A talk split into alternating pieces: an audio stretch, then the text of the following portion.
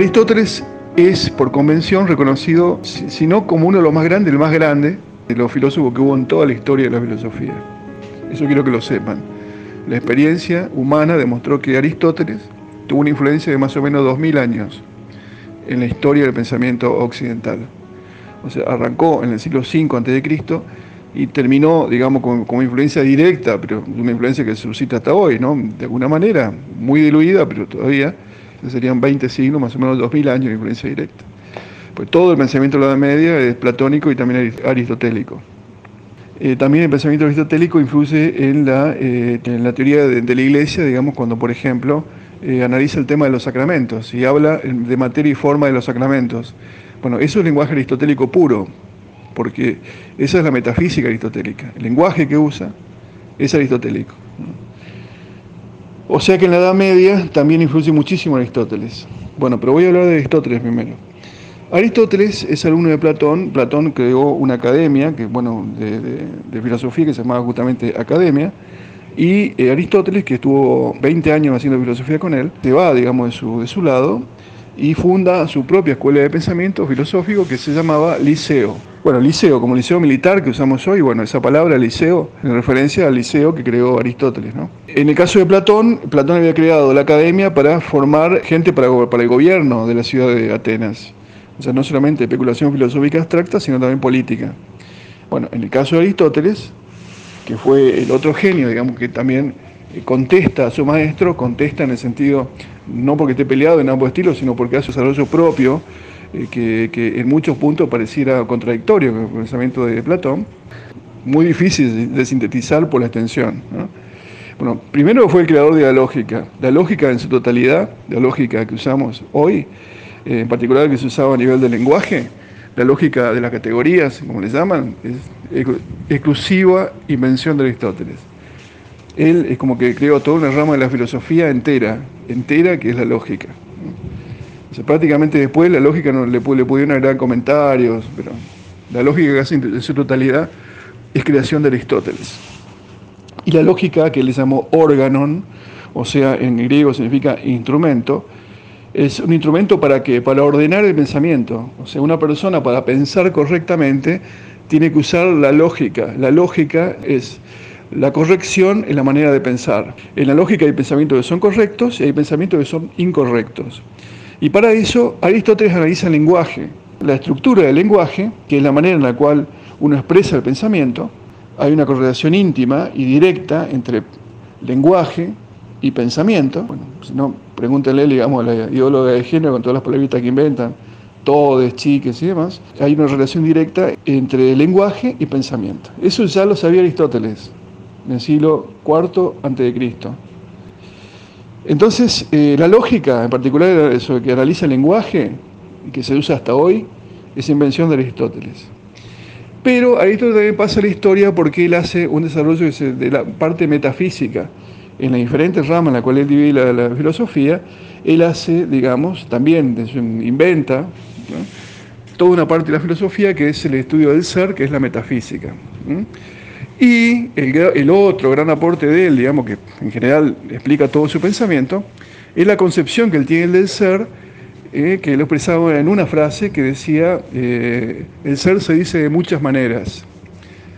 Y ese que termina de desatar el nudo gordiano que hace Parménides. Parménides decía, como se le había comentado, el ser es y no ser no es. Y Aristóteles, a través del acto y la potencia, que son los dos ladrillitos con los cuales construye toda su filosofía, intenta explicar lo que querían todos los griegos de principio, dar, digamos, razones valederas de la realidad, porque la filosofía había comenzado de esa manera, como un asombro por el ser y con una confianza inmensa en la razón humana. La razón humana era un instrumento adecuado, digamos, para entender la realidad del ser. Y, la realidad del ser ya no se entendía a partir de Parménides. La filosofía estaba estancada. Entonces, eh, Aristóteles retoma el pensamiento de Parménides, lo critica y lo reelabora. Con la gran invención de él, que fue el acto y la potencia a nivel metafísico, él explica que hay cosas que, como decía Parménides, no cambian, pero que también había cosas que cambian, como decía Heráclito, y es el mismo ser, están en el mismo ser Tampoco están en otra realidad distinta, como hubiera dicho Platón, que están en el hiperurano. No, están en el mismo ser. La finalidad está dentro del mismo ser y, digamos, eh, el acto y la potencia, o sea, aquello que cambia y aquello que no cambia, también están dentro del mismo ser. En realidad todo el ser es así. La esencia está constituida, es el modo de ser, está constituido por sustancia y accidente, lenguaje aristotélico, en el cual la sustancia es aquello que es en sí mismo y el accidente es aquello que es en otro. La sustancia es en sí mismo ¿eh? y el accidente se apoya en otro. El apoyarse en otro se dice filosóficamente iniere, o sea, I-N-H hiere. ¿eh? El accidente iniere en la sustancia. Por ejemplo, ¿qué es un accidente? El accidente es el color, por ejemplo, color verde. Nadie vio un color verde caminando por la calle y nadie lo va a ver, porque siempre hay una superficie coloreada de verde. El verde siempre está pegado a algo, lo mismo que el marrón, lo mismo que el amarillo, ¿no? lo mismo que el violeta. No existe en la nada, siempre está en algo. Bueno, por estar en algo, por no poder existir independientemente, se llama accidente. Y Aristóteles encontró que hay una sustancia y hay nueve accidentes, entre los cuales está el color, el tiempo, el lugar, la posición, bueno, toda una clasificación aburrida que no, no, se las voy a dar ahora. El tiempo, todos serían accidentes. Y una sustancia una sustancia y nueve accidentes. Pero todos son acto y potencia visto de determinado punto de vista, ¿no? O sea, si uno mira de determinado punto de vista, el acto y la potencia son sustancia y accidente, o sea, lo que está en acto es la sustancia, lo que está en potencia es el accidente, y visto otro punto de vista, digamos, es materia y forma. Otro lenguaje aristotélico para explicar, por ejemplo, el cuerpo humano o el, ser del hombre, ¿no? Materia sería el cuerpo y forma sería el alma. Forma no significa figura, sino que eh, eh, la forma, en el lenguaje aristotélico, es aquello que hace que una cosa sea lo que es. En el caso del hombre, lo que hace que un hombre sea un hombre no es el cuerpo, sino el alma. Muy caro el pensamiento griego. O sea, la realidad potente que hace que el hombre sea uno es el alma.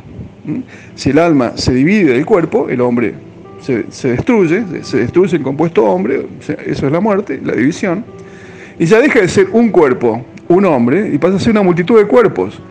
¿Por qué? Porque separada el alma del cuerpo, ¿no? que era lo que le da unidad, como si fuera una fuerza centrífuga, con una potencia impresionante, ese mismo cuerpo se divide en átomos de calcio, de nitrógeno, de, de oxígeno, de hierro, todo lo que es la corrupción, digamos que termina siendo parte de la naturaleza, en el caso de la materia.